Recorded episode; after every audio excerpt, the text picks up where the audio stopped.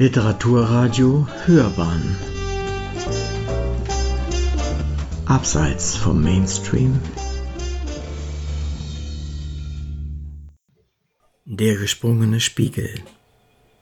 Über das Dunkle in Ludwig Thomas Lausbubengeschichten. Eine bleibende Beunruhigung. Ein Essay von Fridolin Schley die Vergangenheit pocht in uns wie ein verräterisches zweites Herz.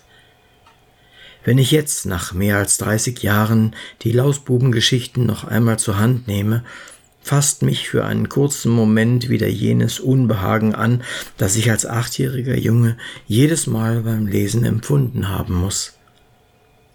Obwohl ich das Buch eigentlich gern hatte, und natürlich wusste, dass es witzige Geschichten waren und sogar versuchte, die Schelmereien gegenüber Eltern und Lehrern nachzuspielen, gab es daneben immer noch eine andere Seite, eine dunklere, zwiespältige, die ich bis heute mehr mit Thoma verbinde als all den Spaß an den listigen Streichen, als wären gerade diese eben nicht Sprossen einer leichten und sorglosen Kindheit, sondern probten spielerisch schon die großen Kümmernisse eines immer beschwerlicheren Lebens, lauerten für mich in fast allen Geschichten unter der heiteren Oberfläche gefährlich geschlungene Fallstricke, pulsierte unter der hellen Melodie ein kaum hörbarer, düsterer Ton, der mich früh lehrte, dass jeder gelungene Humor auf dünnem Eis tänzelt,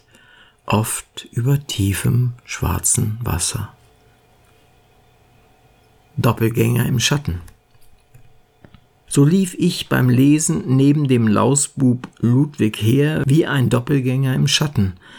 Anstatt mich im beschaulichen, bescheidenen Leben seiner Familie in Weilbach geborgen zu fühlen, stellte ich mir beunruhigt bereits ihren sozialen Abstieg vor, und diese Befürchtung steigerte sich noch, als plötzlich eine vornehme Familie aus Preußen im Dorf auftauchte, mit Gepäck aus Juchtenleder und dem Knaben Arthur, der Pumphosen trägt und feine Manieren hat dass der Ludwig ihm gleich sein teures Dampfschiff um die Ohren sprengt, wäre mir bestimmt eine Genugtuung gewesen, hätte mich die Vorstellung der tosenden Explosion nicht ebenso erschreckt wie das Ansengen von Tante Friedas Papagei mit Zündpulver, über das ich nicht richtig lachen konnte.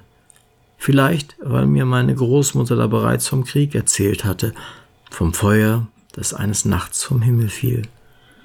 Vielleicht war es auch der früh empfundene Erwartungsdruck, der in Wahrheit auf mir lastete, wenn ich mich mit Ludwig durch seinen quälenden Nachhilfeunterricht wand, und vielleicht bangte ich so mit ihm um die geliebte Fanny Moser und ihre roten Zöpfe, weil etwas in mir vorausahnte, dass mir als längst erwachsenem Mann einmal eine rothaarige Frau das Herz im Leibe umdrehen würde. Ein Riss im Spiegelglas. Geprägt aber wurde dieser Eindruck des Bedrohlichen mit Sicherheit schon durch das Umschlagbild meiner kleinformatigen Buchausgabe, die Zeichnung des Lausbuben darauf, der sich in einem gesprungenen Spiegel betrachtet, war mir von Anfang an zutiefst unheimlich. Der finstere schwarze Rücken, die davor verschränkten Hände und der feiste Nacken puterrot geschwollen wie bei einer teuflischen Gestalt, auch das Gesicht im Spiegel seltsam verquollen, der Haaransatz unpassend hoch, als wäre der Junge auf geheimnisvolle Weise zu früh gealtert und trage auch deshalb diese viel zu große Uniform. Am gruseligsten aber war der gespaltene Spiegel, waren die Risse, die sich als tastende Spinnenbeine über das Glas zogen und in der Mitte zu einem dunklen Loch zusammenliefen, das dort genau im Gesicht des Jungen klaffte, wie eine schreckliche schwarze Wunde, es grausam zerschnitt und wohl hinabführte in einen Abgrund, in das darunter liegende Buch. Heute da ich mehr über die zerrissene Persönlichkeit Ludwig Thomas weiß, erscheint mir diese seltsam düster geratene Illustration von Eduard Prüssen durchaus zutreffend. Damals hinterließ sie nur einen Schauer bei mir, der vermutlich noch dadurch verstärkt wurde, dass es nach Bilder und reinen Kinderbüchern das erste richtige Buch war, das ich überhaupt besaß und bei heißem Kakao auf der grünen Eckbank in der Küche las. Also eines, dessen Buntheit, verschrobene Figuren und all die lustigen Situationen tatsächlich aus nichts anderem erwuchsen als aus 26 schwarzen, nach einer geheimnisvollen Ordnung eng auf weiße Seiten gedruckten Buchstaben. Dass sie in mir wie durch Zauberhand einen lockenden, weiten Raum eröffnen konnten, der zugleich so unermesslich war, dass so fühlte ich deutlich, man auch leicht für immer darin verloren gehen konnte, war eine ungeahnte Erschütterung aus ineinandergreifender Angst und Lust, eine erste große innere Bewegung durch Literatur, die bei fast allem, was mir seither an gelesenem oder geschriebenem wertvoll war, gewissermaßen nachvibriert. Geschichten von früher.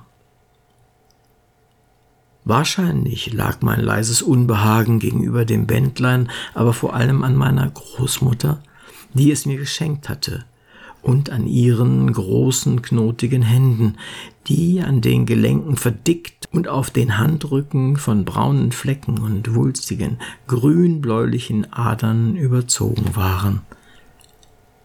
Mit diesen Händen hatte sie mir eine Widmung in das Buch geschrieben, für Fridolin im März 1985, die ich stets mit feierlichem, aber auch dem leicht beklommenen Gefühl betrachtete, sie übertrage mir eine bestimmte, mir noch unbekannte Bürde, zumal ich mir immer einbildete, manche Buchstaben seien so spitz und eckig geraten, als hätte es die Großmutter viel Kraft und sogar Schmerzen gekostet, sie noch aufs Papier zu bringen das undurchsichtige Eigenleben ihrer nie ruhenden, verwachsenen Hände beobachtete ich jedenfalls mit kindlicher Mischung aus Neugier und Ekel oft stundenlang, während wir auf dem Sofa saßen und sie mir vorlas oder Geschichten von früher erzählte.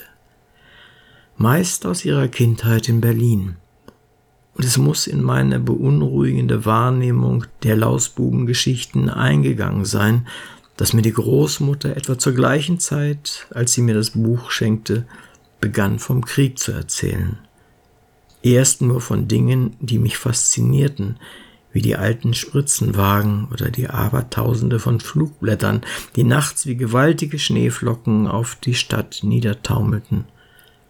Dann aber auch vom Kreischen der Sirenen, den Fackeln lodernder Bäume und wie sie auf der Flucht mit nichts als zwei Kindern auf dem Arm bei Belitz von der Roten Armee eingeholt wurde, ein Soldat sie in Richtung einer Scheune stieß und nur von ihr abließ, weil ihr kleiner Sohn mein Vater, der sonst ein ziemlich furchtloser Lausbub war, plötzlich vor greller Angst schrie und schrie und schrie.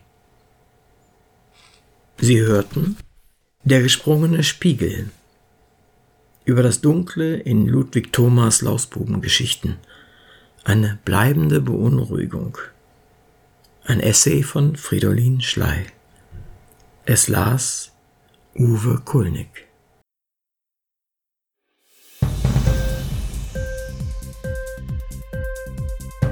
Hat dir die Sendung gefallen? Literatur pur, ja, das sind wir natürlich auch als Podcast. Hier kannst du unsere Podcasts hören. Anchor, Spotify, Apple Podcast, iTunes, Google Podcasts, radio.de und viele andere mehr.